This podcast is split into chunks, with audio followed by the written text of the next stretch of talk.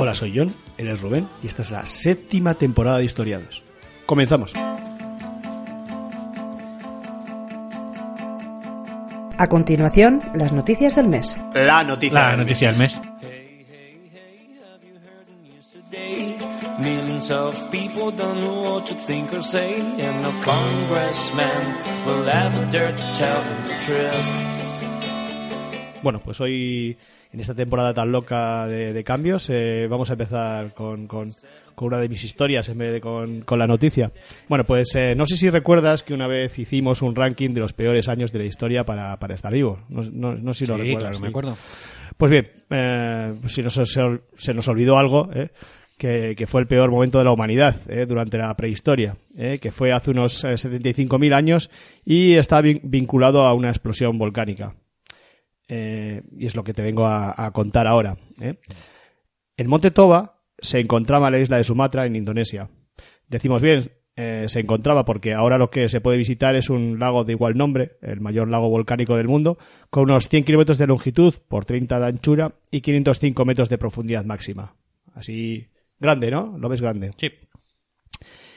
El conocido como evento Toba eh, fue la más poderosa erupción volcánica en los últimos dos millones de años y constituye la única de magnitud 8 o mega colosal que debió enfrentar nuestra especie desde su surgimiento. Pero también constituyó el evento volcánico más importante de los últimos 25 millones de años. Está datado en una fecha oscilante entre los 70 y 75 mil años. Eh, expulsó atento al dato, 2.800 kilómetros cúbicos de material, de material hasta una altura de 40 kilómetros, llegando a formar capas de entre 3 y 12 metros de ceniza acumulada en zonas como la India y el sur de China. También envió a la atmósfera 1.000 toneladas métricas de ácido sulfúrico. La ceniza bloqueó la llegada de los rayos solares, provocando un descenso global de la temperatura de unos 3 o 3 grados y medio, con extremos de hasta 16 grados. El invierno volcánico tuvo unos seis años de duración, pero los efectos de enfriamiento climático duraron unos, ocho- unos 1800 años, eh, determinando la fase más fría de, la última glaciación, la conocida como Burm. ¿Tú dices Burm o dices Bjorn? Burm siempre. Yo siempre he dicho Burm. Es que con la diéresis te da por decir Bjorn. Yo siempre he dicho Burm. Burm. Yo también, la conocida como eh, Pero probable- Burm. probablemente por desconocimiento. Este vos equivocado. ¿no? la, la ignorancia es, es atrevida. Eso es. Y aquí de ignorancia y de atrevimiento lo sabemos todo. tenemos un rato. Eh, terribles lluvias ácidas se abatieron sobre la superficie terrestre. Se produjeron sequías, incendios forestales y cambios en las plantas que impactaron dramáticamente los ecosistemas. El cielo estaba gris durante el día y rojo por la noche. Las plantas dejaron de florecer y los árboles morían en lo más duro del invierno. Los grandes mamíferos, como el antílope, cada vez peor alimentados, morían de hambre o adelgazaban tanto que proporcionaban muy poca grasa a los depredadores que de- dependían de ellos para sobrevivir, incluidos los primeros humanos modernos. Qué, qué historia más, más alegre nos está Mm, Hombre, estamos, estamos en los peores años de la humanidad. Ya, ¿eh? ya, ya, ya. Para que observemos la magnitud de la tragedia, en 1815, una erupción 100 veces más pequeña, la, de, la del Tambora, también en Indonesia, fue responsable de la- del año sin verano de 1816. El impacto, de ese sí hablamos en, en aquel ranking. El Eh, año sin verano, sí. sí, el impacto de la población humana fue nefasto, estropeó las cosechas. Bueno, Eh, que es algo que, por otro lado, los de Bilbao vivimos casi continuamente. O sea que. Bueno, sin verano. Años sin verano aquí sabemos mucho. O sea que. Este año ha caído en domingo. Sí, efectivamente. El verano cayó en domingo este año. Bien. Eh, los que vengan de turismo que no, no escuchen esto. No, que no, que no. No están mal. No está tan mal. Estropeó las cosechas en Eurasia y América del Norte el, eh, este, el impacto. Y hubo hambre y migraciones masivas, ese 1815. Aunque eso sí, nos regaló dos obras literarias imprescindibles. Oscuridad de Byron eh, y Frankenstein de Mary Shelley. Sí, cuando se juntaron ahí en, eh, a escribir y eso, sí. En 1998, el antropólogo Stanley H. Ambrose, de la Universidad de Illinois, sugirió que la catástrofe de Toba fue responsable de la casi extinción de la especie humana. La drástica reducción de la población de Homo sapiens a unos 10.000 e incluso un, millón, un millar de parejas habría afectado profundamente nuestra evolución. La idea de un evento cuello de botella de la población, aquí está la clave de, de lo que vengo a contar, eh, este evento cuello de botella eh, producido por una catástrofe volcánica sedujo a la comunidad académica que ha apoyado entusiastamente la teoría de la catástrofe de Toba. Evidencias geológicas y arqueológicas combinadas con datos genéticos parecían avalar esta teoría. En efecto, las investigaciones genéticas sugieren que la humanidad actual desciende de un mismo tronco formado por una población reducida. Eh, los modelos teóricos del Adán cromosómico y los de la Eva mitocondrial, que ya explicamos en otro magazine, no sé si, lo, si lo recuerdas, ¿eh? Vagamente. en concreto Historias Magazine 8, ¿eh? de narcos arcaicos y canciones desafinadas, ¿eh? Para que lo tengáis claro el que quiera un poquito volver a Ampliar conocimiento. ampliar conocimientos, pues propone la idea de- del cuello, cuello de botella y genético, que podría ser corroborado por la llamada teoría de la catástrofe. Y los cálculos aproximan las fechas del presunto evento genético con el del evento volcánico. En efecto, si bien el linaje- genético de la Eva mitocondrial se fija en 20.000 años, perdón, en 200.000 años, uy, la estaba poniendo, Sí, ¿eh? ya está. la, estaba, Sí. la estaba rejuveneciendo mucho, ¿no? Esto es. Eh, Estabas haciendo un lifting. 200.000 años. Un estudio del 2003 databa el Adán cromosómico en 60.000 años. Eh, vamos a explicar un poco lo que es la teoría de, de la catástrofe. Ya sé que no te gustan mucho las matemáticas, no. eh, Pero nada. Pero bueno, eh, esta teoría fue planteada a finales de la década de 1950 eh, por el matemático René Thom. No me gusta, pero bueno, como hay que saber de todo, que decía aquel. Bueno, pues, vamos a intentar explicarlo lo más sencillo posible, como siempre, estilo historiados, ¿eh? para, para que, bueno, porque es importante para, para lo que vamos a explicar después. Bueno, pues es, es aplicable a todos los campos del saber humano, por ejemplo, pues las matemáticas, la biología o la sociología, entre otros. Según su teoría, una discontinuidad puede irrumpir inesperadamente en un medio continuo. Bueno, hasta aquí lo entendemos, ¿no? Eh, su ejemplo preferido eran los cambios de fase que se producen en física y que permiten, por ejemplo, conseguir hielo a partir del enfriamiento del agua. Eh, Tom eh, contribuyó significativamente, a la formulación de, de otra teoría importante, la teoría del caos. Um, según la teoría de las catástrofes, cuando un terremoto sacude la Tierra, se produce lo que Tom de- denomina una catástrofe, porque interrumpe los procesos normales de las cosas. Y se queda tan ancho. Bueno, vamos a ver que, así es sencillito, luego explicado se- es más complicado. Bueno, eh, hay dos conceptos clave en la teoría de las, de las catástrofes. Uno es el de estabilidad o equilibrio, que se refiere a un sistema que permanece estable aunque se registre un cambio. Y el segundo concepto es el de cambio cualitativo o discontinuidad, que aparece cuando lo que son simples cambios cuantitativos pasan a ser otra cosa diferente. Pues eh, el ejemplo del hielo, ¿no? Pasa a ser otra, otra cosa ¿eh? a base de cambiarle la temperatura. En ese momento el sistema se transforma internamente de modo radical en una nueva realidad, en este caso el hielo. Eh, modifica su situación de equilibrio interno y se crea una situación nueva. La teoría de las catástrofes muestra pues, modelos de- matemáticos de evolución básicos a partir de esos dos conceptos clave y contabiliza intentos rigurosos de crear modelos cuantificados de estos procesos naturales. ¿eh? Que no dejan de ser modelos. de Pues son modelos, ¿eh? Esto es lo importante. Evolutivos, eso es. Pues bien, todo parecía ya escrito sobre este llamado cuello de botella, eh, hasta que en 2012 un linaje genético en afroamericanos de Carolina del Sur retrasaba hasta el 340.000 el presunto Adán, Adán cromosómico. La marca anterior era la de los linajes hallados en poblaciones aisladas de África Oriental y del Norte, sobre todo en los primeros Bacola, pero en 2011 fueron redatados con una antigüedad de 142.000 años. Pero además, no pocos estudios llevados a cabo por varios investigadores cuestionan la idea del cuello de botella y sugieren que el origen del humano moderno se debe a un complejo entrecruzamiento de tradiciones genéticas varias. Estos datos se hallan, como todo en este tema, en discusión, ya que un reciente estudio de Vanessa Hayes, eh, firmado por Vanessa Hayes del Instituto Garvan de Investigaciones Médicas de Sydney, eh, según ella, los humanos modernos proceden de una sola población que vivió en el sur de África hace unos 200.000 años. Espera, John, espera. ¿Has dicho el Instituto Garvan de Investigaciones Médicas de Sydney? Mm, Sí, ¿Vanessa Hayes? sí.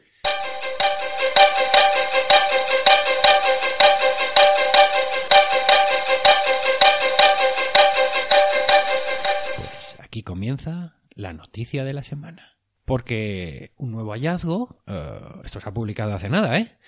Eh, un nuevo hallazgo eh, añade una pieza más al ya complicado de por sí rompecabezas de la historia del linaje humano. Pues sí, sí que es eh, complicado. Según un equipo internacional de investigadores liderado por la genetista del Instituto Garvan de Investigaciones Médicas de Sydney, Vanessa Hayes, La archifamosa Vanessa los Hayes. humanos modernos proceden de una sola población que vivió en el sur de África hace unos 200.000 años. Parece que estamos, amigos y amigas, más cerca de descubrir el paraíso terrenal. La... Bien, muy bíblico te ha quedado. Sí, porque esta versión contradice de lleno la versión ampliamente consensuada hasta hace pocos años por la comunidad científica. Eh, esta versión que es- siempre se ha dicho, ¿no? Que el Homo sapiens procede de África Oriental, concretamente de, de Etiopía, eh, desde donde se creía que allí el hombre, el hombre salió de allí y migró, migró por todo el mundo aproximadamente hace 195.000 años. Eh, es una versión que ya, ya fue puesta en tela de juicio hace un par de años. Creo que hablamos de ello aquí, cuando se encontraron en el actual Marruecos fósiles de nuestro linaje datados de hace aproximadamente 300.000 Si años. son fósiles, tú seguro que has hablado de ellos. Seguramente. Eh, hay un, un estudio que es, bueno, realmente es un compendio de investigaciones de distintas disciplinas, de genética, geología y análisis climático, publicado por la revista Nature. Eh, este ah, se afirma que aunque algunos restos fósiles sugieren que el origen del género humano se encuentra en el este de África, eh, el sur del continente alberga poblaciones contemporáneas que representan la primera rama del árbol filogenético humano. O sea que venimos de allí. La clave está en el ADN mitocondrial. Eh, a mediados de la década de 1980, el bioquímico Alan Wilson, pionero en, eh, en la aplicación de esta disciplina en el estudio de la evolución humana, pues decidió usar el ADN mitocondrial para localizar la cuna ancestral de la humanidad. Así, ¿no? Que parece sencillito, ¿no? Sí. Este hombre comparó cadenas de ADN de mujeres de todo el mundo. Y allí observaron que eh, él y su equipo que las, eh, las, eh, las mujeres de ascendencia africana presentaban el doble de diversidad, de diversidad que sus congéneres. Eh, y dado que las mutaciones parecen eh, producirse a ritmo constante, pues esto quiere decir que los humanos modernos debieron de vivir en África el doble de tiempo que en cualquier otro sitio. Esta hipótesis llevó a los genetistas modernos a considerar que todos los humanos vivos descendemos de una mujer que vivió hace aproximadamente 150.000 años en, en África. Ah, Se la bautizó como Eva mitocondrial, ¿no?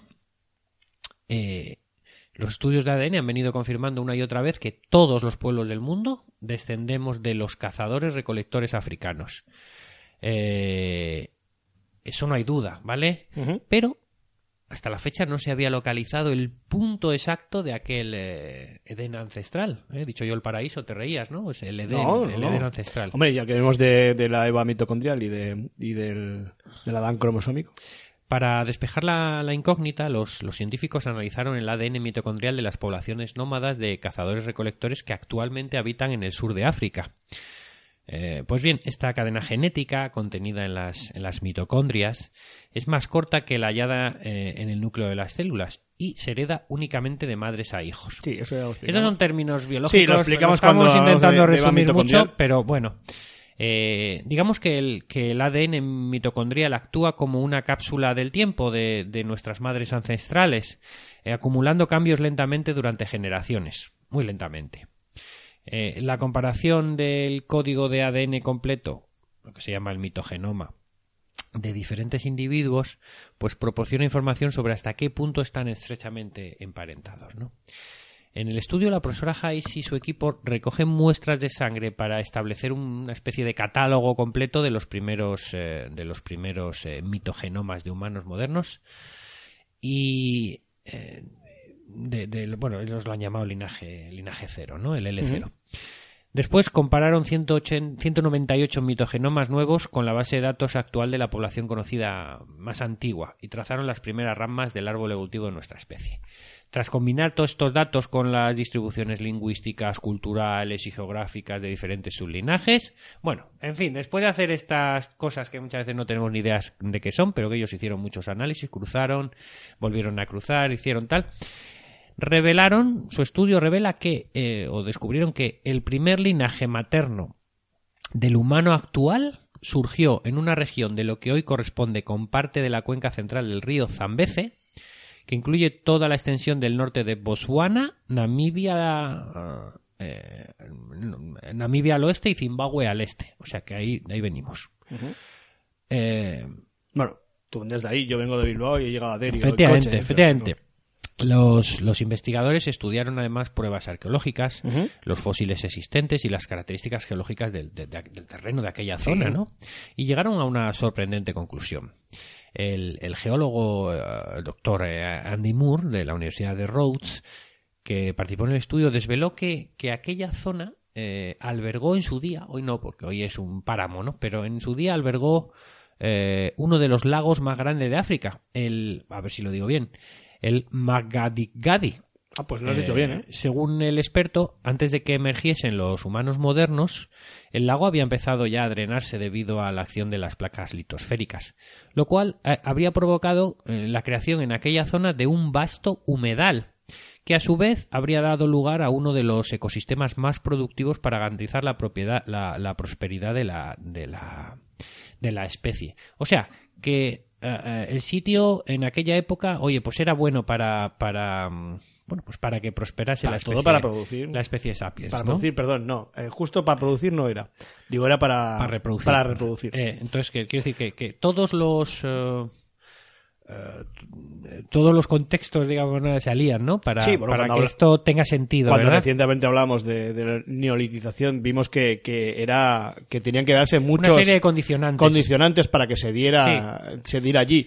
Eh, quizás existen otros lugares, porque la neolitización se dio en otros lugares, pero pero pero en este caso, eh, bueno, pues eh, se da unos pues unos básicos, ¿no? Ujú. Según... Se estaba bien allí, vamos. Se estaba a gustito. Era un resort. Según afirma Hayes, el análisis de las diferencias genéticas de los linajes maternos indica que nuestros antepasados partieron, salieron de allí, de, de aquella zona en la que nacieron hace unos 200.000 años, pues eh, estuvieron 70, 90.000 años allí y en un momento dado se aburrieron y salieron hace entre 130 y 110.000 años. Hace que salieron de allí a, pues a, a descubrir el mundo, ¿no? Los primeros se aventuraron hacia el nordeste, seguidos por una segunda ola migratoria que viajó hacia el sud, eh, sudoeste. Después hubo una tercera población que permaneció allí, hasta hoy, ¿eh? allí se ha quedado. Eh, en contraste, y por eso se han podido analizar ¿no? todo este tipo de, Sí. de ADN mitocondrial. Sí, los. COI y los AN. Luego- En, en contraste con las poblaciones que partieron hacia el nordeste, eh, aquellos exploradores primigenios que se dirigieron hacia el sudoeste tuvieron más suerte, prosperaron y experimentaron un crecimiento constante de la, de la población. Eh, los autores especulan que el éxito de esta migración, la del sudoeste, eh, fue probablemente el resultado de la adaptación a la alimentación de animales marinos, que está respaldada por una amplia evidencia arqueológica a lo largo del extremo sur de África. Es todo, todo, todo coincide, todo coincide. Es una pasada, ¿eh? Sí, sí. Eh, estudios anteriores eh, habían desvelado que en aquella época eh, está datada la primera de las grandes migraciones humanas fuera de África. Una oleada que no prosperó, pues ninguna de las poblaciones actuales fuera del continente conserva el ADN de aquellos primeros ancestros. Curioso, ¿verdad? Sí. La migración que realmente conquistó el mundo salió de África hace unos 70.000 años. Eh, pero un grupo de, de descendientes de aquellos humanos se quedaron en el continente africano. Vamos, que no salieron todos, ¿no? ¿Y qué sucedió hace 70.000 años? Uno- que- algunos se fueron a comprar tabaco y otros se quedaron en ¿Y casa. qué sucedió hace 70.000 años que hemos eh, comentado? Cuéntanos. Pues parece ser que sucedió el evento Toba. El evento Toba, ¿verdad? Mm, todo está Vaya. todo está unido. Sí. Por eso hemos Luego empezado- veremos si, si cuando, cuando finalices tu brillante alocución de, de noticias, eh, Creo que nuestros escuchantes ya se habrán dado cuenta porque has empezado tú con Eso tu, es. con tu, con tu Este historia. teatrillo, ¿no? Eh, sí, ¿cómo has empezado? Porque has empezado tú con tu historia, ¿no? Nos parecía interesante darle un contexto más amplio a la noticia más importante que ha salido este mes, ¿no? Que es esta, que es esta. de este mes en general, ¿no? Que es decir, de, de todas las noticias que, que, que se ha dado en el mes. No, no, en el último mes han salido varias, pero yo creo que de los que he escogido esta ha sido la, Sí, yo creo que es la más es interesante. ¿no? Eh, bueno, eh, estamos con las migraciones de África, ¿no? Para, Sí. para investigar qué pudo haber impulsado a estas primeras migraciones humanas. A ver, hemos quedado que aquello era un, un fértil humedal, ¿no? Y ¿Para qué te vas a ir? ¿Para qué te vas a ir? Pues eh, el profesor Axel Timmerman, director del Centro de Física de- del Clima del IBS de la Universidad Nacional de Busan, en Corea del Norte, que Tim- también es Timmerman de, de Corea del Norte. Timmerman. Ale- Y- y- Axel Timmerman. Y apellido- además apellido judío, ¿eh? Timmerman. Sí. Eh, bueno, pues este hombre es coautor del estudio y analizó simulaciones de modelos climáticos generadas por ordenador y los comparó con datos. ¿Ves que siempre estamos con modelos, con tal, ¿no? Sí. Eh, eh, Son todo analizó teorías. simulaciones de, de estos modelos climáticos Hipótesis. que se generaron por ordenador y los comparó con datos geológicos que habían capturado distintos episodios de la historia climática de África durante los últimos 250.000 años. Dice, dice, nuestras simulaciones sugieren que la lenta oscilación del eje de la Tierra cambia la radiación solar de verano en el hemisferio sur, lo que provoca cambios periódicos en las precipitaciones en el sur de África. Estos cambios en el clima, aclara, habrían abierto corredores verdes con abundante vegetación y el primero de ellos eh, fue hace unos 130.000 años al eh, noreste y después hace unos 110.000 años al sur- suroeste, permitiendo a nuestros primeros antepasados emigrar de su lugar de origen por primera vez. Eh, es decir, las peculiaridades del clima, rotación del eje de la Tierra, crean una especie de pasillos eh, de árboles, de pasillos de humedales Sí, sí, o pasillos como de zonas... Flechas, eh, flechas sí, directamente. de zonas eh, como Siga- alfombras, siga la como, flecha. como alfombras de zonas eh, húmedas, vamos a decirlo así, Eso es. caminos húmedos amplios eh, a escala africana por donde esos humanos poco a poco pudieron irse moviendo, ¿no? cada vez más arriba, cada vez más al sudoeste, ¿no? Gracias a estos pasillos. Eh, sin embargo, según los investigadores, estos primeros migrantes eh, dejaron atrás una población de origen que con el tiempo pues, fueron adaptándose a las tierras secas que hoy conforman aquella región. Es decir, los pobres que se quedaron pues se tuvieron que ir adaptando al medio, lógicamente, al medio cambiante en el que vivían, ¿verdad? Eh, sus descendientes maternos eh, pueden encontrarse en lo que hoy corresponde con la vasta región de- del Kalahari, para más datos, ¿vale? ¿Significa esto que todos los humanos modernos descendemos de aquel Edén original situado en el sur de África? Te estarás preguntando. Pues, pues sí, sí. Es difícil responder a esta pregunta únicamente con los datos derivados de, de este estudio que acabamos de Vaya, qué comentar. respuesta más. Y algunos expertos incluso son reticentes con esta conclusión, ¿no? Eh, los análisis genómicos eh, determinan un origen eh, policéntrico para la diversidad humana eh, actual en África. Por ejemplo, el linaje de cromosoma Y más, más basal de la humanidad, el A00, se encuentra solo en África Central y África del Oeste. Vamos, básicamente en algunas poblaciones de Nigeria y de Camerún y tiene una antigüedad estimada de unos 300.000 años, pero a nadie se le ha ocurrido preconizar un origen de nuestra especie allí. Comenta Carles eh, Lalueza Fox, que es eh, paleogenetista del Instituto de Biología Evolutiva de, a la revista National Geographic, que es de donde yo sacado este artículo. ¿no? Según el investigador, el hecho de que los linajes mitocondriales más basales señalen eh, a una región determinada no significa que el origen del hombre moderno se sitúe en aquel lugar hace 200.000 años. La sempiterna cuestión sobre nuestro origen permanece, según este científico, todavía en el, todavía en el aire. ¿eh? Eh, por esto esto enlaza con ese debate que tú venías comentando en tu, en tu noticia y que supongo que vas a seguir ahora comentando alguna cosilla. No, más que noticia es, es, es una historia y, y- y ver sobre todo interesa saber cómo, cómo las teorías que parecen total y absolutamente lógicas son superadas. Es una teoría del 98, la teoría de, de- del cuello de botella de- del evento Toba y que todavía mucha gente la, la está teniendo en, consideración y vemos que, que eso y bueno vamos eh, Pero vamos que no hay nada claro, que hay un No, no, no hay nada todavía, claro, Estamos porque- hablando de unas antigüedades a las que se nos escapan muchas si tú te veces. haces la pregunta de si todos eh, partimos de ese, si realmente el, hum- el- el humano moderno procede de, esa de esas poblaciones, mm, lo traigo el asco a mi sardina y digo, eh, ¿no fue el evento Toba decisivo en la historia de la humanidad? De todas formas, aunque no hubiera ese cuello de botella. Eh, y, y vamos a explicar que, que el hallazgo efectuado en 2007 en el sur de la India por Michael Petraglia de la Universidad de Cambridge de herramientas humanas en capas sedimentarias por debajo y por encima de la capa correspondiente a cenizas del, del volcán Toba viene a confirmar que al menos la idea de una presunta casi extinción de la humanidad eh, en aquel tiempo debe ser revisada, eh, como estamos viendo. El yacimiento descubierto por Petraglia indica, indica una continuidad poblacional posterior al evento catastrófico. Eh, retrotraemos un poco la- lo que he empezado diciendo, que, que después de esos 75.000 años apenas quedaba casi 10.000, 10.000 entre 10.000 o, o, o 2.000 personas, porque decía un- mil parejas, ¿no? Más o- aproximadamente.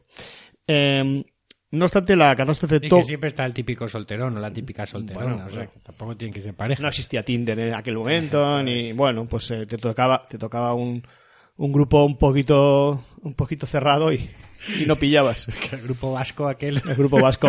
lo pasaría mal. Eh, no obstante, la catástrofe del Toba sí parece haber afectado de algún modo a la especie humana. En efecto, eh, se ha de- detectado una división o separación de dos grupos que durante un tiempo permanecieron aislados en África. Esto lo has explicado tú, pero bueno, lo vuelvo a remarcar. Uno de estos grupos daría origen a los actuales Khoi y San sudafricanos, grupos que, que ya analizamos. eh, en el programa sobre Sudáfrica. ¿eh? Analizamos en, en- en el, prácticamente en el prólogo analizamos esos dos grupos porque son grupos eh, humanos que, que existen desde, desde la prehistoria. El otro grupo en Etiopía es considerado, era considerado el ancestro de, de los linajes que abandonaron África. Pero podría ser que el evento de Toba, el evento del Toba, haya aislado poblaciones también en la India y en Australia. Quizá también en China, produciendo discontinuidades en la tradición genética de- del Homo sapiens. Según un estudio en Nature, que tú has hecho, eh, has hecho tú también referencia, Este, sí. Sí, los grupos sudafricanos consiguieron sobrellevar los malos tiempos e incluso con algo de prosperidad en la costa de Sudáfrica. Allí encontraron un refugio gracias al valor nutritivo de lo que hoy se se considera un, un artículo de lujo, el marisco. Sí. ¿eh? Se ponían como, como, en- como en un todo incluido, se ponían buffet hemos- libre, buffet libre. ¿Eh? Han sido encontradas cenizas procedentes de, este- de esa gigantesca erupción a miles de kilómetros de distancia en la India, el Océano Índico, la bahía de Bengala y el mar del sur de China. Pero los científicos creen que el efecto de la erupción habría afectado a algunos ecosistemas más que a otros, posiblemente creando áreas refugio en las que algunos grupos humanos consiguieron llevar mejor las vacas flacas. ¿eh? Eh, la clave, dicen, está en los recursos costeros, como los mariscos, que son altamente nutritivos y menos susceptibles a ser dañados por erupción que las plantas y los animales del, del interior. La clave para descubrir estas áreas refugio sería unas piezas de vidrio microscópicas llamadas criptófras, que el volcán escupió al cielo junto con rocas y gases. Estas eh, criptófras, bajo el microscopio, tienen una, un característica- una característica forma de gancho producida cuando el vidrio se fractura en una burbuja. Eh, estos fragmentos invisibles penetraron en la atmósfera y se extendieron por todo el mundo. Encerrado en ese fragmento de vidrio volcánico hay una huella química que los científicos pueden usar para rastrear la, erupción. Los investigadores encontraron fragmentos en el refugio rocoso de Pinnacle Point, que es al que se hace, referencia este, este estudio de, de Nature, eh, que está en la costa sur de Sudáfrica, cerca de la ciudad de Mossel Bay, donde la gente vivía, comía, trabajaba y dormía, pues como, como en cualquier ciudad de, actual, ¿no? Y en un yacimiento al aire libre a unos 10 kilómetros de distancia llamado Bliss Bay. Allí un grupo de personas, posiblemente miembros de la misma comunidad que los de Pinnacle Point, se sentaba en un pequeño círculo y creaba herramientas de piedra. Los sedimentos de ambos sitios datan de hace unos 74.000 años y son de origen volcánico. Según los investigadores de, este Pinnacle Point, los estudios que vinculan la catástrofe Toba con el cuello de botella humano han fracasado porque, abro comillas, no han podido presentar pruebas definitivas que vinculen una ocupación humana con el momento exacto del evento. Eh, haría voces de sudafricano, pero no sé cómo, cómo son. ¿Tú sabes cómo son, cómo hablan los sudafricanos? Eh, No vamos a hacerlo. No, el racismo, va, el racismo con los japoneses sí, pero con los, con los sudafricanos no. Eh, independientemente de, de su raza, ¿no? Ya les hemos dedicado un programa. Hablan como los holandeses. sudafricanos, ¿eh? Bien. Que- En este nuevo estudio, los científicos, eh, y ya voy acabando, eh, los científicos han utilizado Esa técnicas... frase es muy mía. Sí, sí, pero esta es de verdad. No como las tuyas. Han utilizado técnicas de vanguardia para recolectar y analizar eh, muestras arqueológicas como artefactos de piedra, huesos y otros eh, restos culturales que utilizaron los antiguos habitantes para ver cómo, cómo impactó sus vidas la erupción. Eric Fisher, investigador científico del Instituto of, perdón, lo voy a decir en inglés. Bien. Institute of Human Ri- Origins, Human Right, no, Human Origins, eh, afirma que lo que descubrimos fue que durante y después del movimiento, momento de la erupción del Toba, la gente vivía allí sin interrupción y no había evidencia de que afectara sus vidas cotidianas. Según esta gente, eh, los humanos prosperaron a lo largo de la costa sur de África, tal vez debido al régimen de alimentos, como venimos indicando, eh, y es posible que esto no sea un hecho excepcional, sino que buscando adecuadamente se pueden encontrar nichos refugio similares en otras partes del mundo. Y bueno, pues hasta aquí toda esta disertación larga, pero yo creo que, que pone total y absolutamente entredicho el, el tema de, del evento Toba como y el cuello de botella ¿eh? y pero bueno seguro que para cuando ha salido esto ya otra vez el, el cuello de botella y Toba está otra vez Vuelve a cambiar, ¿no? está otra vez arribita de la lista de la lista de éxitos del Bueno. Billboard Pues hasta aquí, amigas y amigos, y esta vez de manera compartida, la noticia de la semana.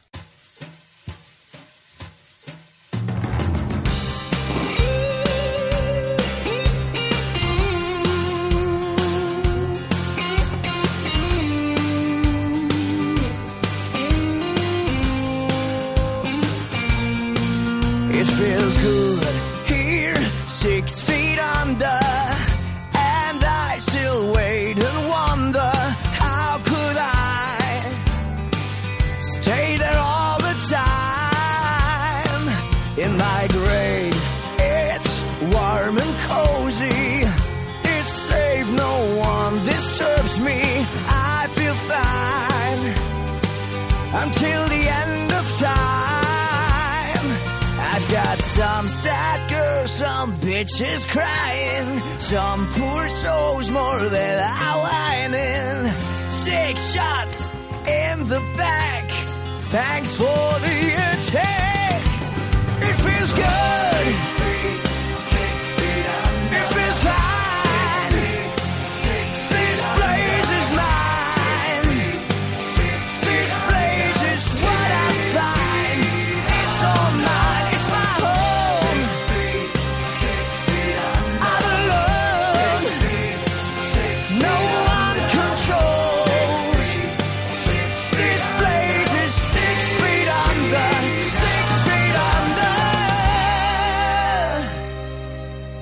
In some nights, I think of lifetime. Sunlight and how the stars shine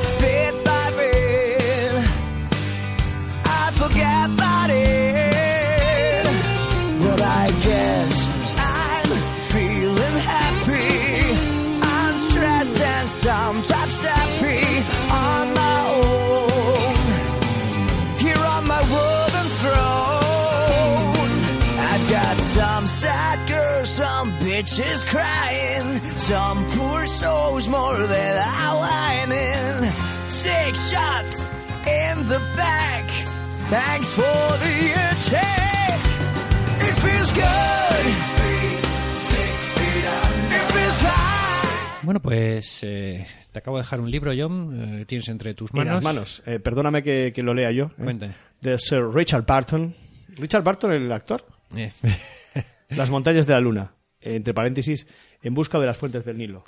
Bueno, pues es solo uno de las eh, un- uno de los libros que Richard Barton, Sir Richard Francis Barton escribió, escribió muchísimos, Título original: The Great Lakes of East Africa. escribió muchísimo y bueno, eh, tenía que estar, tenía que estar en esta sección sobre grandes viajes. Dice el prefacio. Ah, no, que no.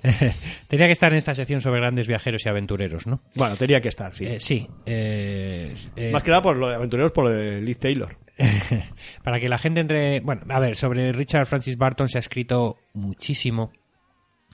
Eh, y aquí simplemente daremos eh, pues unas pinceladas de su vida para que quien no lo conozca y que lo desee pues pueda profundizar un poco más en su persona, en sus viajes, en sus aventuras, ¿no?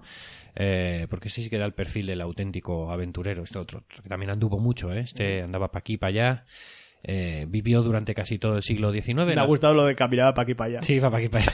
Este eh, eh, nació en Inglaterra en 1821, murió en 1890 en, en- en Trieste, con lo cual, date una idea, vivió casi todo el siglo XIX, ¿no?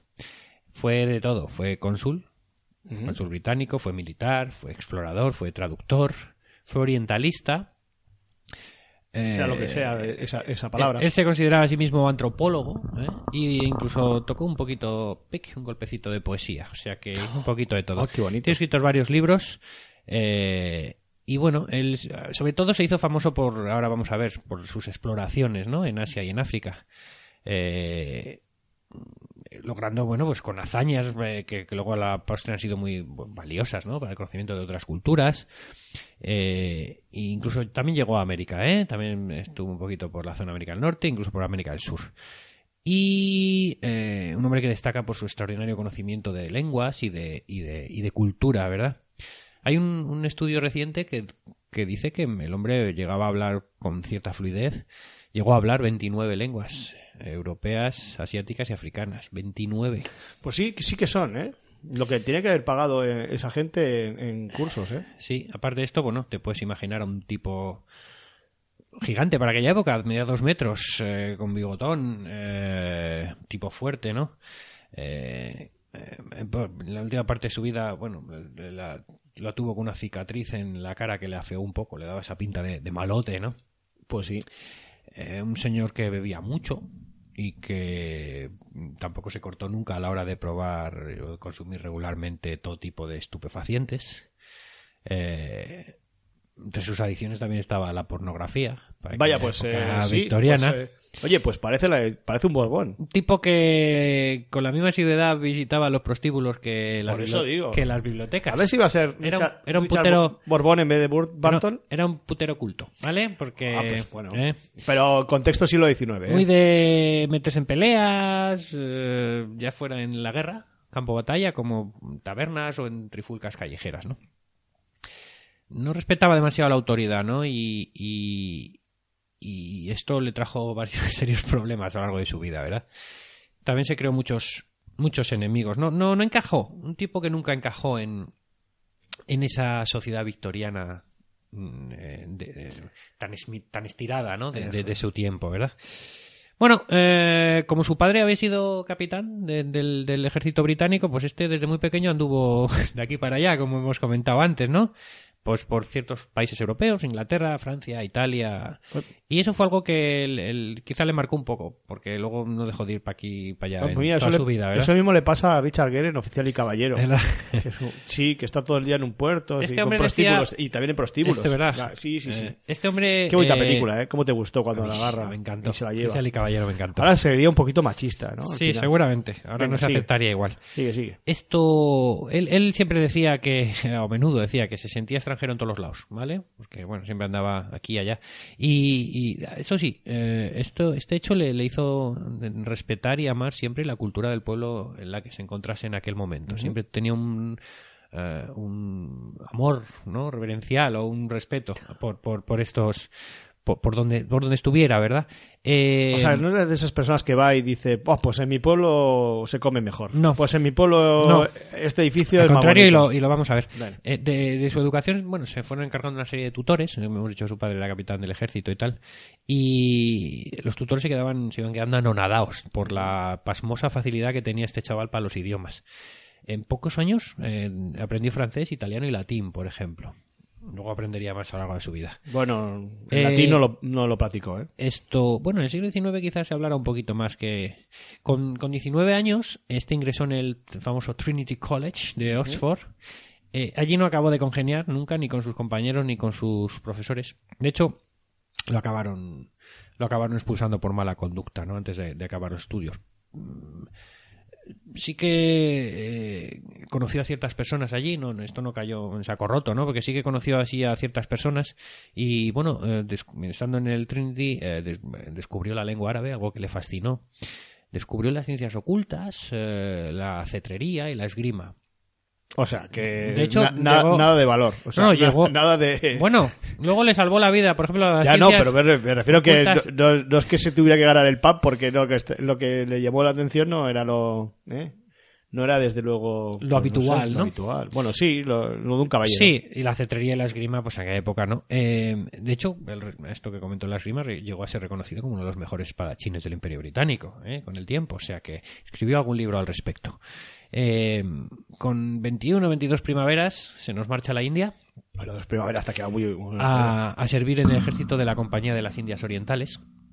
Y se queda allí siete años. Siete años imbuyéndose, aprendiendo de, de- de- de su cultura, ¿verdad? Esto es algo raro para aquella sociedad victoriana que tan, pega- tan pagada de sí misma, ¿no? Y tan el, el que siempre miran por encima del hombro a los demás, pues que, que, que, que uno empiece, que uno quiera aprender otra cultura diferente, un británico, eh, era, era meritorio, ¿no? Aquí Barton empieza además a tomar conciencia de, de la irresponsabilidad con la que el Imperio Británico hacía allí la política, ¿verdad? Y con la frivolidad con que se trataba a, los, a sus habitantes, ¿no? Incluso empieza a lanzar duras críticas a su gobierno.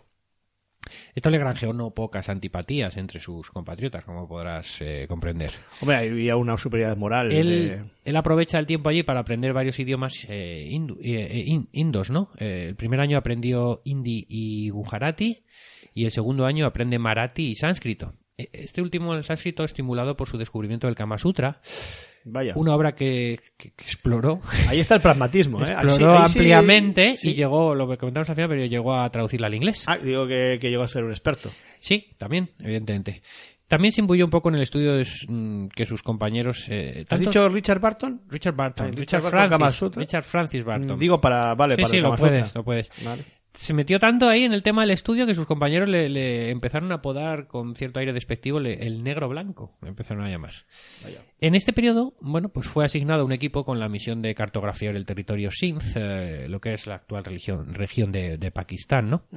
Allí aprende el uso de, de instrumentos topográficos que, bueno, luego con el tiempo esto le va a ser muy útil para sus futuras exploraciones. Y para el Kama Sutra.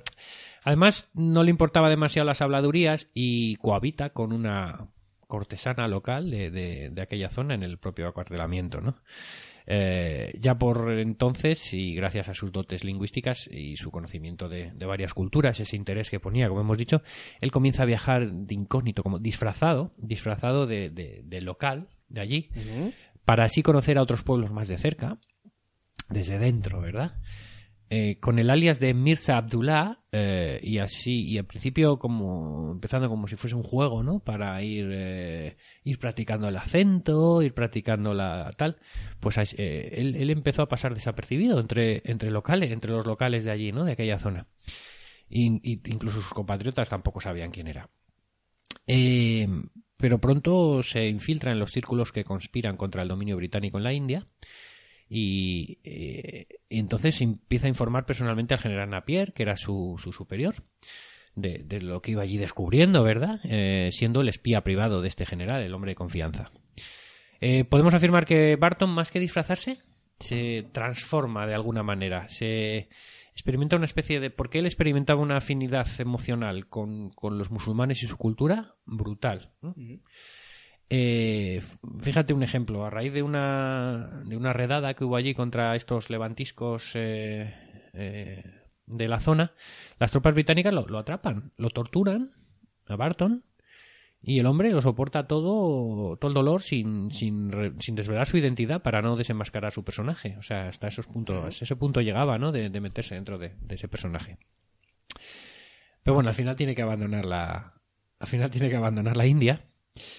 Eh, porque, bueno, en un momento dado, fíjate, eh, fracasan las. eh, bueno, eh, y fracasan una serie de, de operaciones británicas contra los insurrectos, ¿no?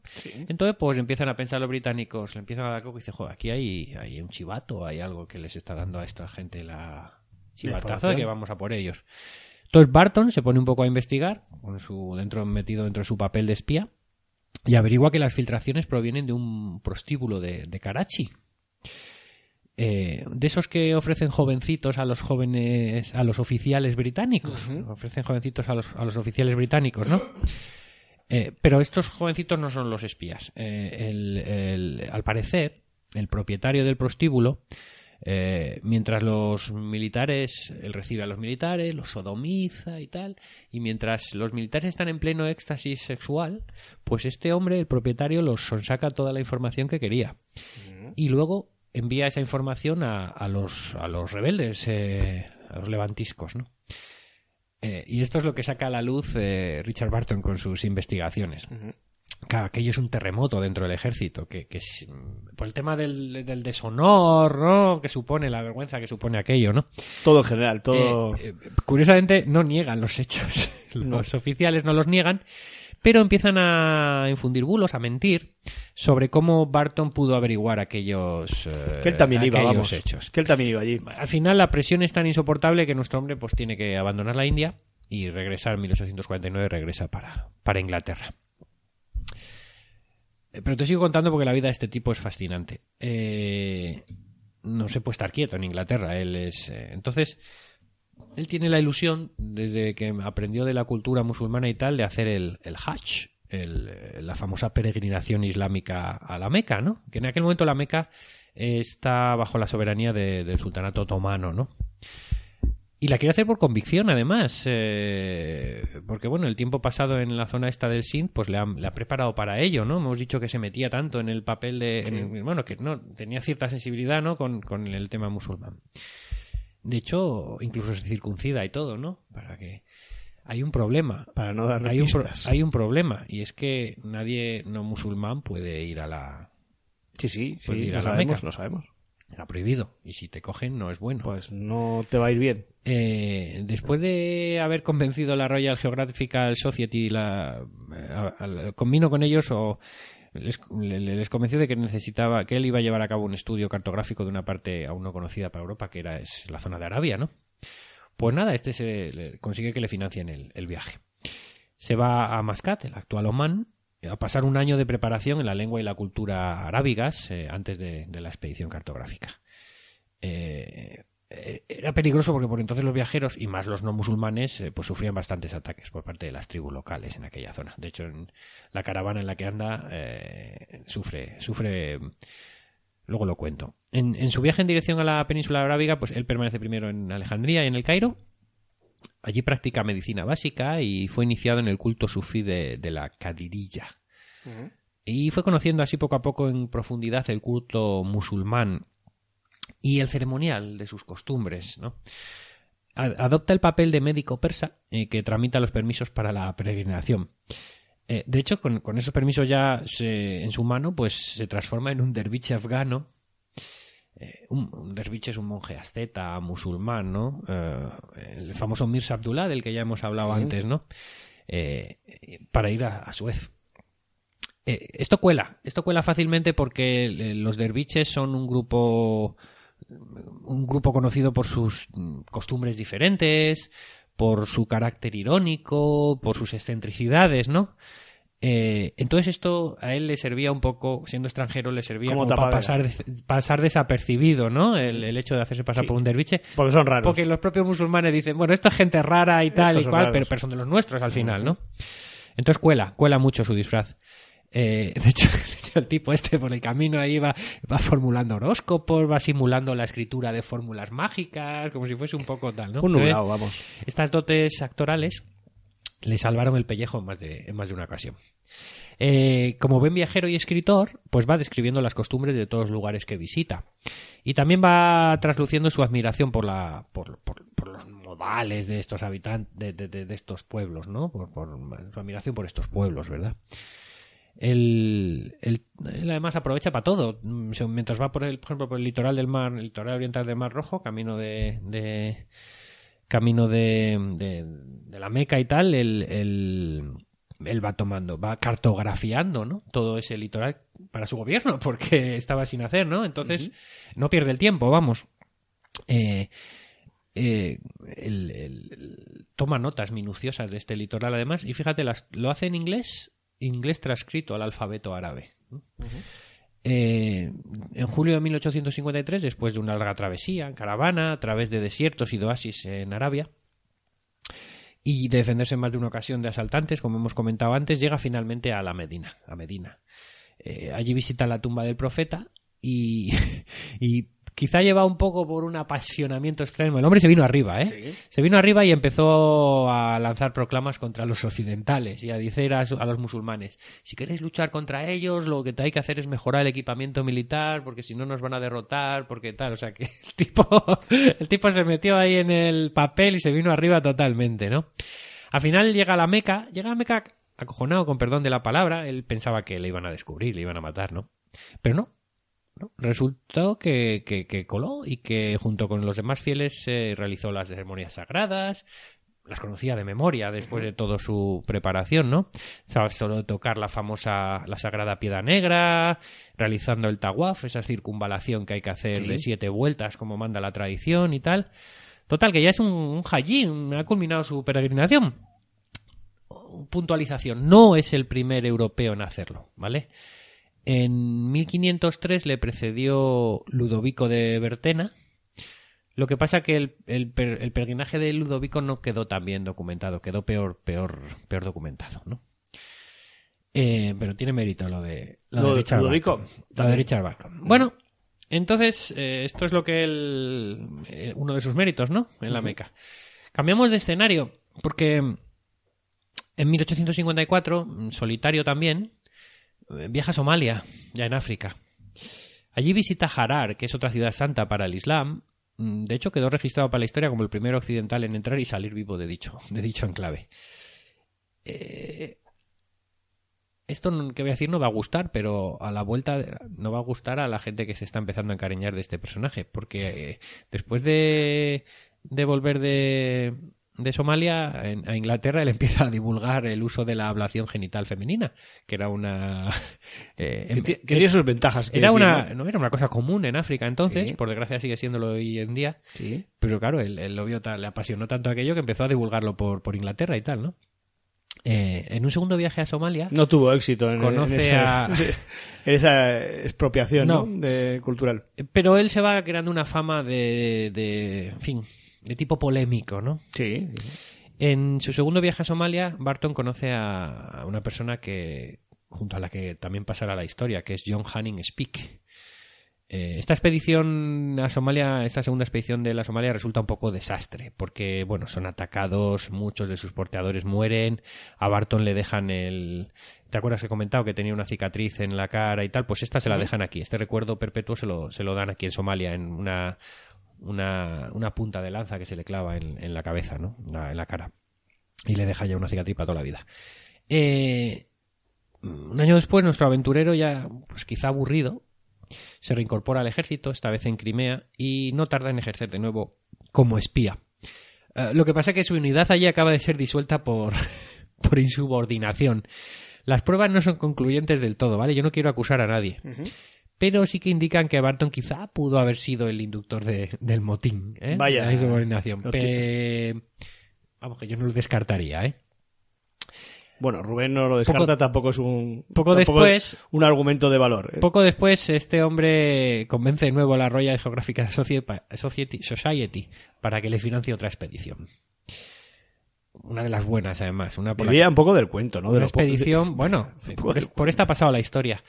Eh, el objeto es adentrarse en el continente africano en busca de una enorme extensión de agua eh, de la que hay vagas noticias y se cree que está allí y oye, vete para allá, ¿no? Eh, de compañero le ponen a John Speak, del que hemos hablado antes, y de guarnición a 120 hombres.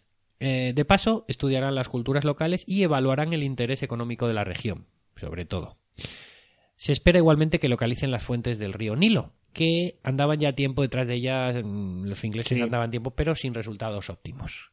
Qué presión, ¿no? Que te mete la que le la que le ponen, ¿no? Eh, eh, Durante el viaje se ve Creo que que después de ir a la Meca, cualquier esa Ya, presión era. ya, esa ¿eh? presión para él era nada. Era ridícula. Du- eh, durante el viaje, Barton y Speak, bueno, se descubre que son como la noche y el día, ¿vale? El uno, Barton, eh, anota absolutamente todo, el terreno, la cultura, los sitios por donde pasan, todo lo curioso que ve por allí. Y el otro, Speak, va como mm, sin ver nada digno de admiración, nada digno de anotarse. El uno, Barton, habla diferentes idiomas, habla con comerciantes, con traficantes de esclavos, habla con porteadores, con cada uno en su idioma, practica con unos, con otros. Speak no habla nada más que no sea el inglés. Y además únicamente se dedica a cazar. A cazar, a exterminar animales por mera diversión, porque ni siquiera por sus pieles o por sus colmillos, ¿no? Barton empieza a odiar a Speak. y Speak empieza a odiar a Barton. Eh, y esto no tarda en hacerse patente, aunque este odio mutuo no es el mayor de sus problemas. En el viaje les pasa de todo, desde hormigas negras mordedoras que les tal, ladrones de provisiones que les dejan casi sin nada, etcétera, ¿no? Pues da para película eso, ¿no? Joder, ya han hecho ya. La malaria hace que No la he visto. La malaria hace que Speak pase ciego el resto del viaje. Y ¿El ciego de borracho? eh, sí, eh, ciego casi sin ver nada y deja a Barton tan débil que tiene que ser llevado por porteadores. Mm, con lo que es él, ¿eh? De, ¿eh? de andarín Dos, y metros, tal. dos metros de, de No, porteador. no ¿eh? digo porque sea grande y que No, no, no, los digo, porteadores, por- sí. por el porteador. Digo, con lo que él ha sido, ¿no? Y que le tengan que llevar ahí los porteadores, pero bueno. Se lo hizo un poco, quizás, ¿eh? Para colmo en Pidió el... la baja. Pidió la baja. Para colmo, en el país de los Wagogo eh, se quedan sin agua y son rescatados de la muerte eh, sobre la bocina, ¿vale? Eh, por una caravana esclavista que pasaba por allí. Eh, vamos, estaban ya a punto de entregar la, la mochila cuando les, les encontraron. Me recuerda ese chiste de- del tío empalado que, que le han violado varias veces y, y dice, oh, menos mal, y dice, no estudia de suerte. Por la caravana esclavista. Pues sí. Bueno, en este caso no, no, les, eh, no les hicieron esclavos los caravaneros, de hecho les llevan a una aldea que había por allí, donde los lugareños, eh, ellos empiezan a, interrogar un poco a los lugareños, tal cual, porque andaban ¿no? en su misión y tal. Y, los lugareños no les hablan de, un lago, sino de dos, uno hacia el norte y otro hacia el oeste. nadie sabe nada sobre el Nilo, ¿eh? también te digo. Pero de estos lagos les hablan de dos lagos y tal. Entonces esta gente cuando ya se recupera un poco, se cura y tal, en febrero de, mil- de 1858, eh, pues eh, eh, llegan, van, eh, van al lago del oeste y resulta que es el lago Tanganica. Y descubren el lago Tanganica, ¿no? Eh, lo que pasa es que allí llegan ciertos ríos, llegan varios ríos, pero ven que de allí no fluye ningún río hacia el norte. O sea que lo tachan de la lista. Dice, aquí no es. Aquí no es donde nace el Nilo. Eh, de nuevo en Bar- Barton eh, enferma otra vez, cae enfermo, estaba débil el hombre, y Speak lo deja en el poblado este que le, donde se habían curado la temporada de atrás, y Speak continúa su exploración en solitario. Esta vez va hacia el otro lago, hacia el del norte. ¿Y con qué se topa allí? Pues con el gran lago Nianza, que él inmediatamente rebautiza como el lago Victoria. Haciendo el pilota. Claro, no, él no dispone de material topográfico adecuado, así que no puede confirmar que aquello sea la fuente del Nilo. Pero está convencido de que sí. ¿eh? Ah, posteriormente, Livingstone ya daría fe de su descubrimiento, aunque comprobando que el Nilo exactamente no solo parte del lago Victoria, sino que se alimentaba de otros afluentes, como afirmaba Barton, por eso las Sí. fuentes del Nilo en plural, ¿no? Pero bueno, para que veas la aventura africana de, de esta gente. Y, y Barton pasa la historia por el descubrir el lago Tanganica y... eh. Eh, Barton y Speak cabreados, enfurruñados, uno con el otro, no se juntaban, entonces regresan a Inglaterra por separado.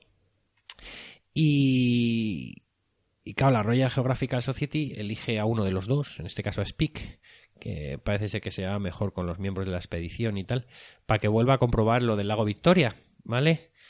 Eh, y a Barton, pues le viendo que no le han llamado a él para esa misión, no, no, estaba al teléfono y no le llamé. Él se ¿Has dicho el hombre. micción? ¿Has dicho micción en vez de Misión, misión? misión. Ah, vale. El hombre se sentó al lado del teléfono, a ver si le llegaba algún WhatsApp, a ver si Mm, le ya. llamaba alguien de, de la Royal Mm, no. Geográfica Society. Ahí no. a ver Entonces, si no llegaba un cable. entonces ingresa en la carrera diplomática. Ya. Tampoco es mala salida. Le toca ser cónsul en la isla española de Fernando Po. Eh, actualmente se llama Bioko, en Guinea Ecuatorial. No es el destino más paradisíaco del mundo. Bueno. Aquello estaba lleno de mosquitos y de cosas, enfermedades y tal. Pero bueno, al mal tiempo buena cara, ¿no? Así que este aprovecha un poco para explorar por allí, explora, explora el río Congo, explora el Golfo de Guinea, lo suyo es, es- es lo que sabe hacer, vamos. Eh, y además se va va conociendo un poco la, la sexualidad africana, un poco más. Ojo. Eh, sí, eh, de hecho, eh, como lo cuenta en sus libros, cuando él expone de forma pues, con detalle y tal eh, estas cosas eh, y pormenorizadas, estas cosas en, en, en- en- en- luego en Inglaterra, pues eh, en aquella sociedad tan puritana está escandalizada, ¿no? Es otro motivo más para, para que este hombre sea considerado tan polémico. no me ¿no? extraña. Después de ser tal, le nombran cónsul en, en Brasil. Siguiente lo que le destino es cónsul en Santos, en Brasil. Va mejorando. Sí, pero le toca vivir en primera persona la, la guerra de la Triple Alianza, Ah, sí. que es bastante desconocida en Europa, pero probablemente en los, los amigos y amigas que nos estén escuchando desde Latinoamérica les sonará. Es un conflicto militar en el cual pues, una coalición formada por el Imperio de Brasil, eh, Uruguay y Argentina luchó y bueno destrozó, masacró, destruyó, como queramos decir, a, a casi toda la población masculina de Paraguay. Bueno, pues ahí tenemos un, tenemos un, un Hay, tema, un, ¿eh? hay un temita tema, para hablar de sí. ellos, sí. De, esto también lo dejo escrito en varios, en algún libro. Eh, su siguiente destino, Damasco. Damasco. Eh, que puede parecer un sitio chulo para un orientalista Sí. como él, ¿no? Que le gustaba tanto aquel tema. Pero no, acabó hasta los bemoles. Eh, es, acabó harto de tener que mantener continuamente la paz entre musulmanes, judíos y cristianos, entre las tres religiones. Él hizo muchos enemigos entre los mercaderes judíos, por ejemplo, de aquel lugar.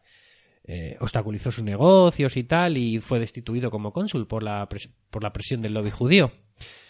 De hecho, esta aventura transformó a Barton en un antisemita ya para siempre, porque salió de ahí echando pestes. Y nada, eh, sin más, último destino eh, fue asignado como cónsul en la ciudad portuaria de Trieste, Trieste en el Imperio Austrohúngaro, entonces, eh, a orillas del mar Adriático. Sí. De retiro bueno. Allí se consagra un poco a la escritura, de hecho va reuniendo, empieza a coleccionar libros también, llega a tener 8.000 libros, una cosa así, en su biblioteca personal y tal.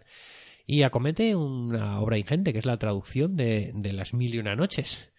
16 volúmenes con cientos de anotaciones a pie de página eh, para contextualizar un poco los pasajes que se narran en este libro, que quizá pa- para dar sentido a un, a un occidental de lo que, de lo que allí se de cuenta, los ¿no? lugares, Eso- de las costumbres. eso es que no es una traducción sin más, es una Sí, ahora tenemos más referencias eh, de, de- Bueno, pero en aquel momento no tenías por qué Eso es, es una traducción anotada, ¿no? Traduce también el Kama Sutra, como hemos dicho al principio, el relato, y incluso el- una cosa curiosa, el poema épico y clásico portugués eh, Os Luisiadas de Sí, sí, lo traduce él por primera vez al inglés, ¿vale? Y nada, sin más, aquí es donde fallece, ¿no? En Trieste, 1890. Eh, los restos hoy día no, no lo quisieron enterrar en Westminster por el gobierno, por sus escándalos, por su polémico, porque era un polémico, no sé, por lo que fuera, ¿no? En Surrey, en Morglake, están sus datos, sus restos si alguien quiere ir a visitar. Es una tumba muy curiosa. Si alguien ve la foto, es como una especie de. Sí, es una tumba, pero tiene. Es una estatua como una especie de, de tienda de campaña beduina, una cosa así. Esa es, es su, es su tumba, es una cosa curiosa. O sea que extravagante hasta el final, ¿no? Sí, su esposa, en aquel- bueno, su esposa que ya no era, quiero decir que tampoco tenía una relación de marido Que le vio, y que le vio un día. No, pero sí, le- no se veían. No, viajaba con él. Cuando he dicho que él va, por ejemplo, en la zona de cuando él ya era cónsul en Sí. cuando estuvo en, En Brasil. en Brasil, y cuando estuvo en África En y tal y cual, ya viajaba con él, pero no hacían vida marital. Eh, Ya tenía, ya No. tenía con qué entretenerse. eh, la mujer quemó todos sus diarios por no echar más leña, más leña al fuego. Hombre, porque- eh, después de, de ir a por la hablación no, femenina, porque de que le gustara, ella, no sé. ella los leyó y vio que su contenido dañaría aún más la imagen de su marido, entonces decidió, decidió por su bien, por el bien de la, de la posteridad de su marido, decidió, o sea, ¿qué no contarían aquellos diarios? Menos mal. ¿Eh? Y su biblioteca privada sí que permanece hoy en día en el Real Instituto Antropológico de Londres.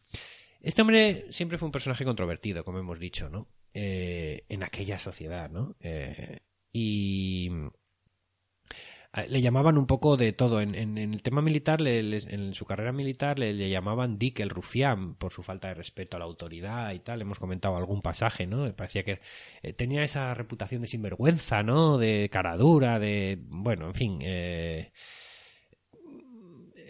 no, no era el. No, no tenía la mejor de las imágenes, ¿no?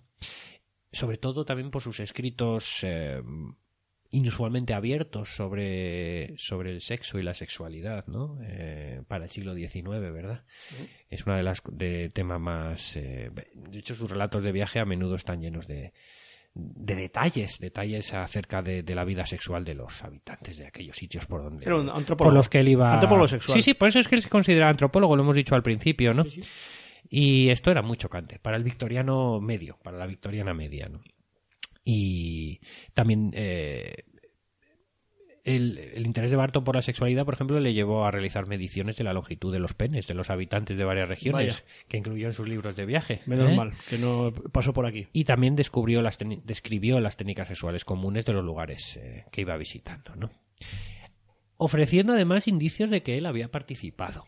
¿Vale? O sea que, digamos Ya. que él eh, realizaba las investigaciones de forma pormenorizada y en primera persona, ¿vale?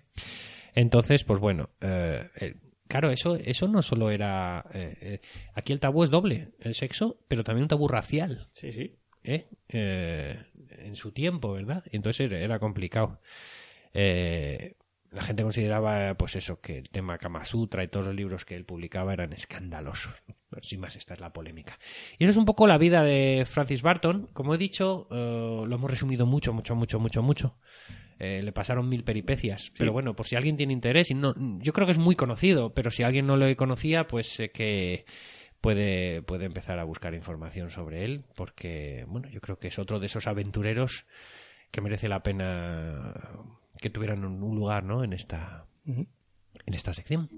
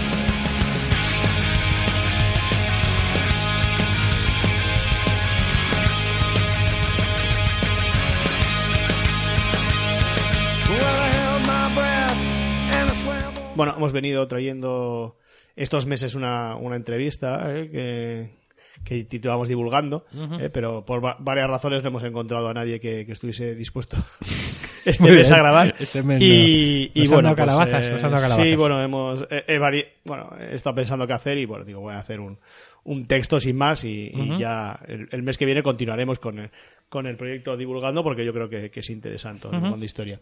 Y hoy voy a hablar de, de, de algo que te, a ti te apasiona.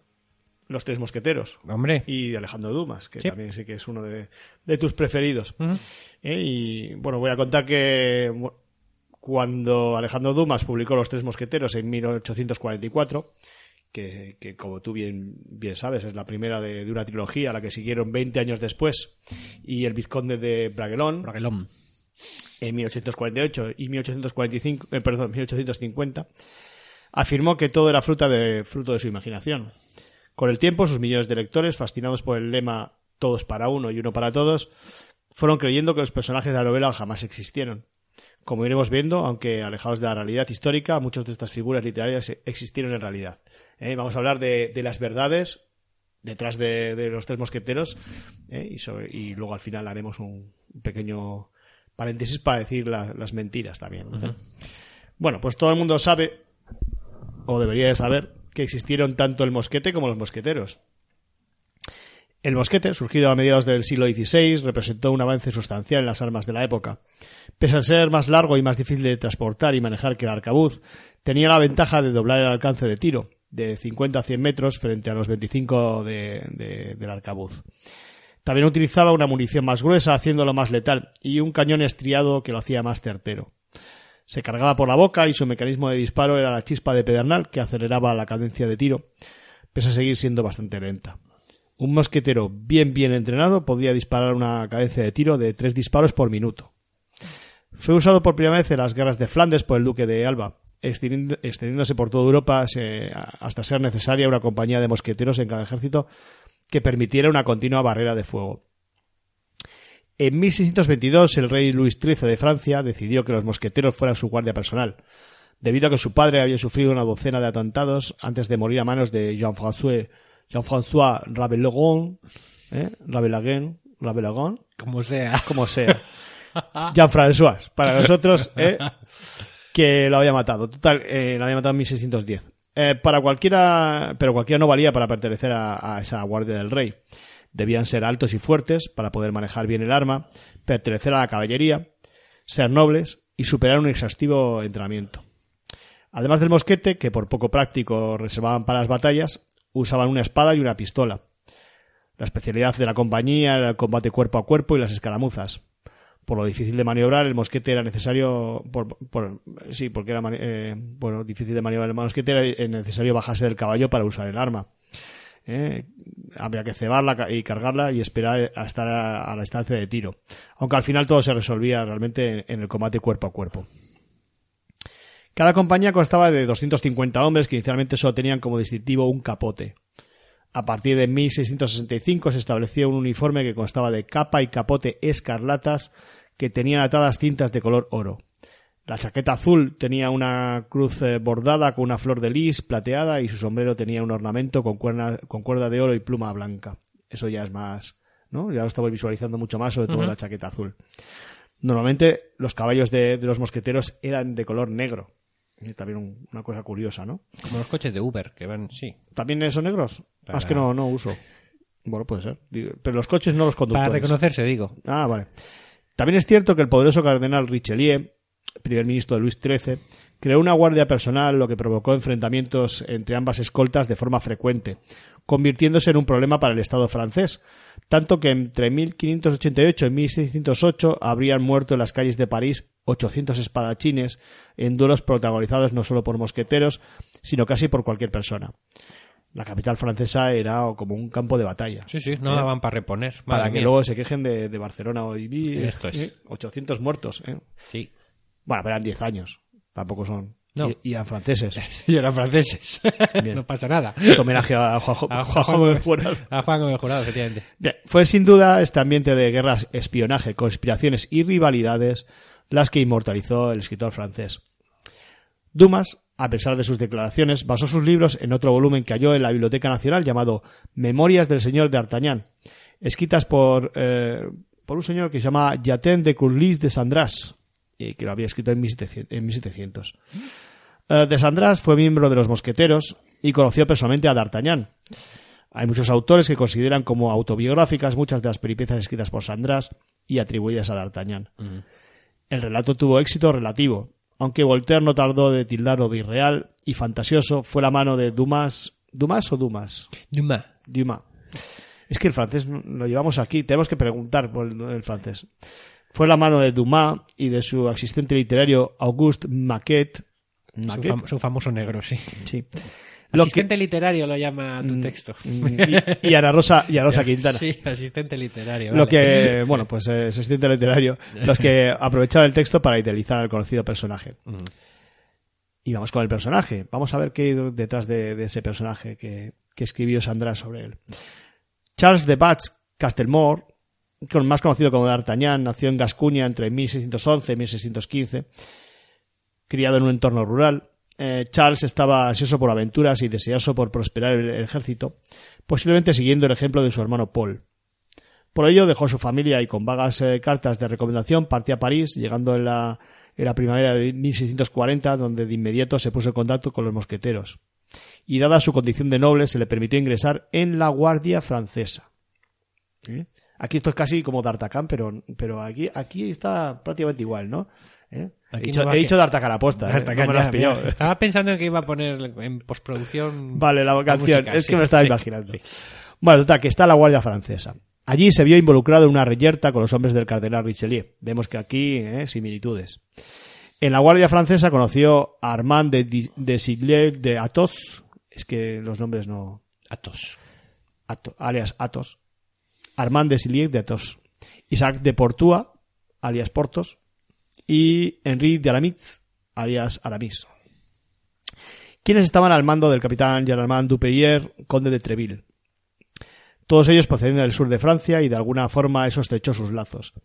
Sin embargo, la vida de los mosqueteros no corre paralela a D'Artagnan, aunque seguramente combatieron juntos en alguna de las batallas que tan a menudo tenía Francia en esos tiempos.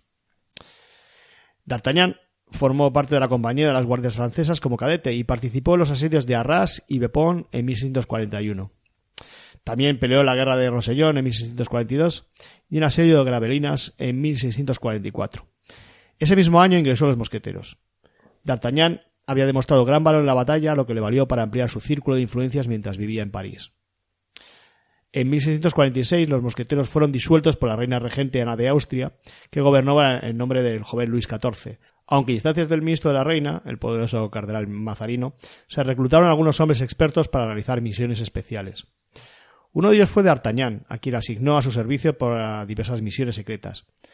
Una de las misiones que le encargó Mazarino fue un viaje a Inglaterra, para son, pero en este caso No para el collar, ¿no? De- no, sino para sondear la posibilidad de que Ricardo, hijo de Oliver Cromwell, se casara con Ortiz Mancini, sobrina de Mazarino.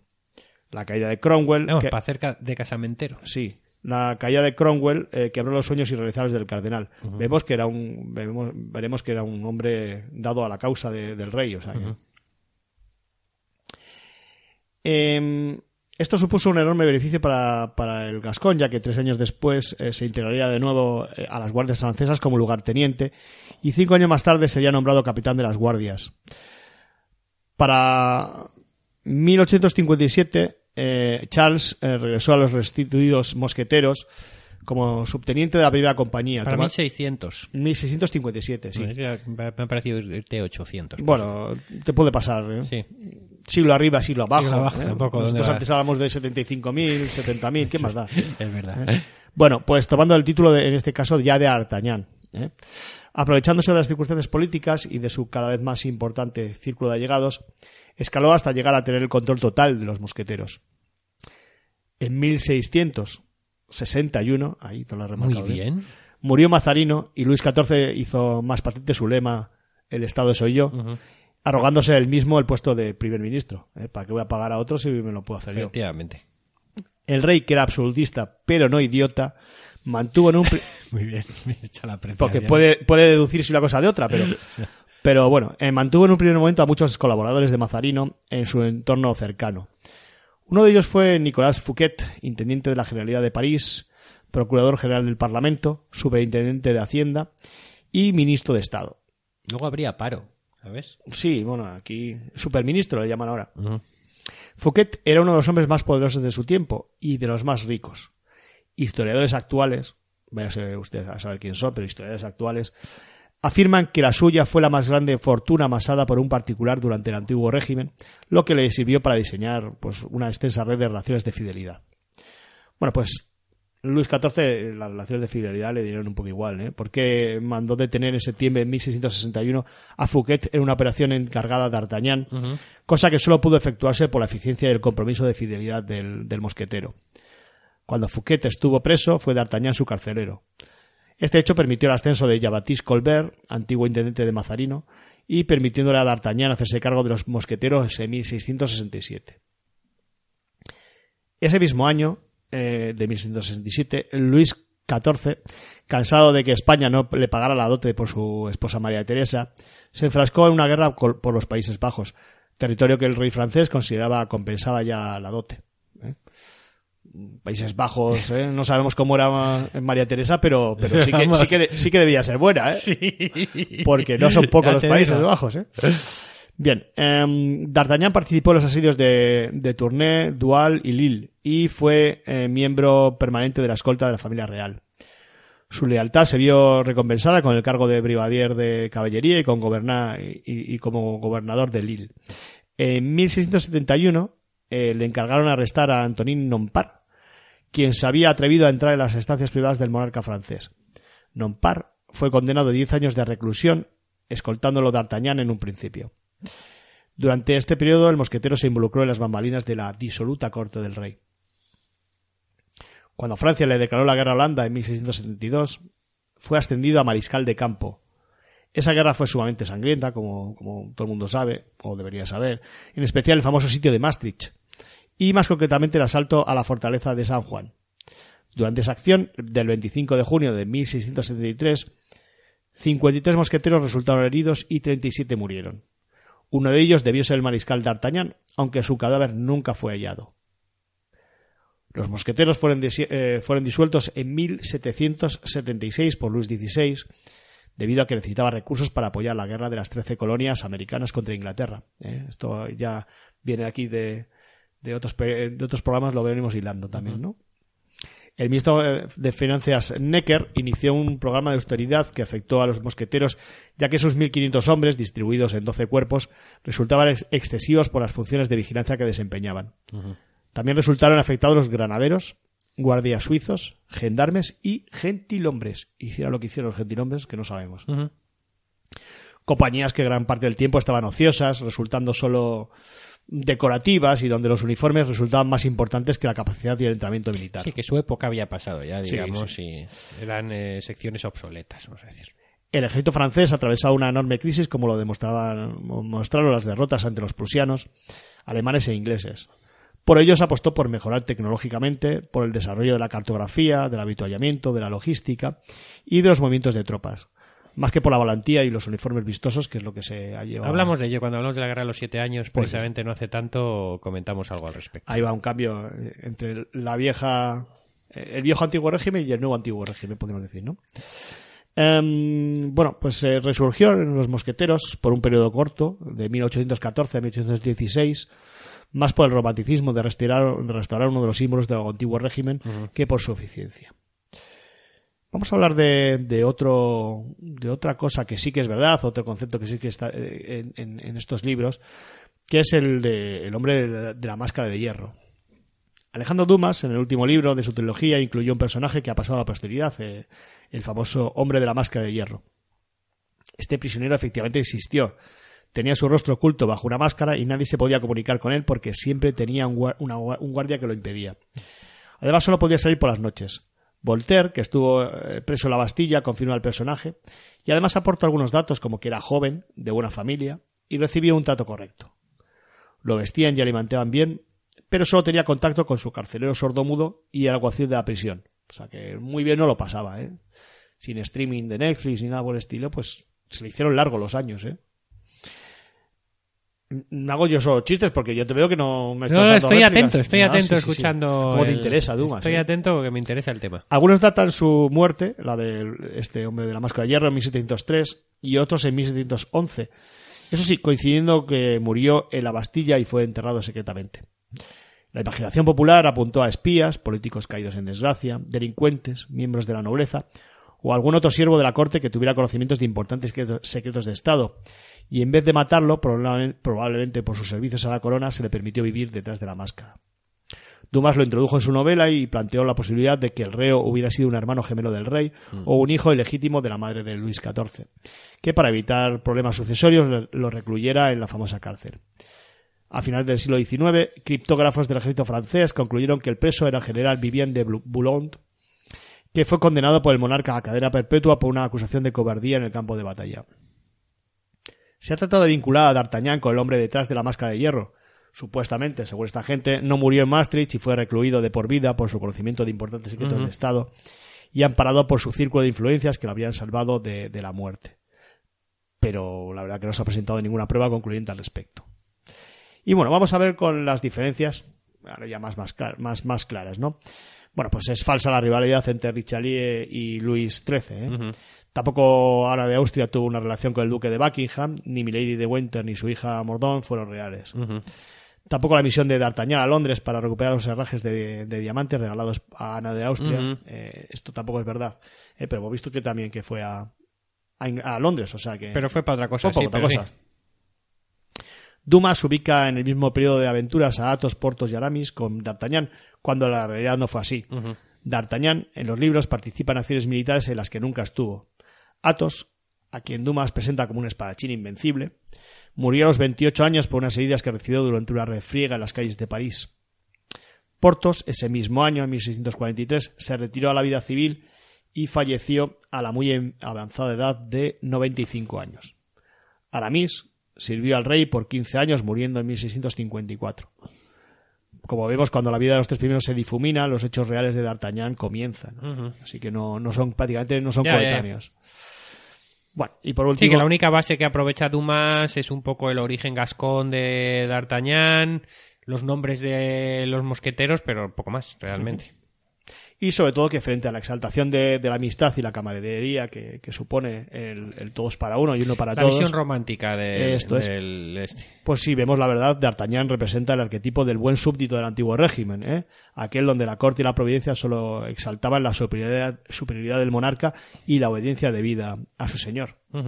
Y nada, pues estas es la, son las verdades y mentiras detrás de, de los mosqueteros. Muy ¿eh? bien, pues ya Y- era hora, y- era hora que trajeses un tema interesante. A Ya este- era hora a este que programa. eso, y, y darle Te las gracias te a felicito, te no felicito. darle las gracias a Óscar Hugo eh, Montaño Ortega que ha escrito este este artículo eh, al que, eh, le he puesto unos añadidos pero que bueno que es la base de el artículo es D'Artagnan entre la realidad y la ficción De acuerdo, Eh, y, y, bueno pues Ahí para, queda la cosa. para no ponerme los, los los méritos que no tengo Muy bien. y bueno, pues eh, ya pues despedirnos hasta la semana que viene ¿eh? y, Y nada, pues un saludo. Un saludo.